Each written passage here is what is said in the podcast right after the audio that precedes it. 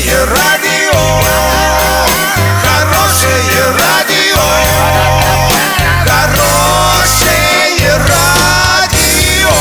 Радио «Шансон». Студии с новостями Екатерина Антоненкова. Здравствуйте. Спонсор выпуска – магазин «Акватория тепла». Котлы, трубы, фитинги, сантехника, водонагреватели, насосы, радиаторы отопления. Улица Крайняя, 2А. Картина дня за 30 секунд. На территории бывшего завода УЗТП в Орске два дня горел строительный мусор. Эксперты сообщили о новом рекорде на рынке ипотеки в России.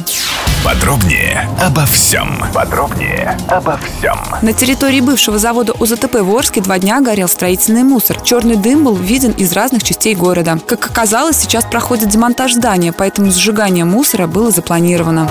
По итогам первого квартала 2018 года объем выдачи ипотеки в России вырос на 85% по сравнению с первым кварталом 2017 года. Он составил 600 миллиардов рублей. В марте 2018 года в России было выдано более 120 тысяч жилищных кредитов на сумму 240-250 миллиардов рублей. Это больше предыдущего рекорда от ноября 2017 года, когда объем выдачи ипотеки составил более 232,5 миллиардов рублей. Доллар 64.06, евро 79.28. Сообщайте нам важные новости по телефону Ворске 30 30 56. Подробности, фото и видео отчеты доступны на сайте урал56.ру. Напомню, спонсор выпуска – магазин «Акватория тепла». Екатерина Антоненкова, радио «Шансон Ворске».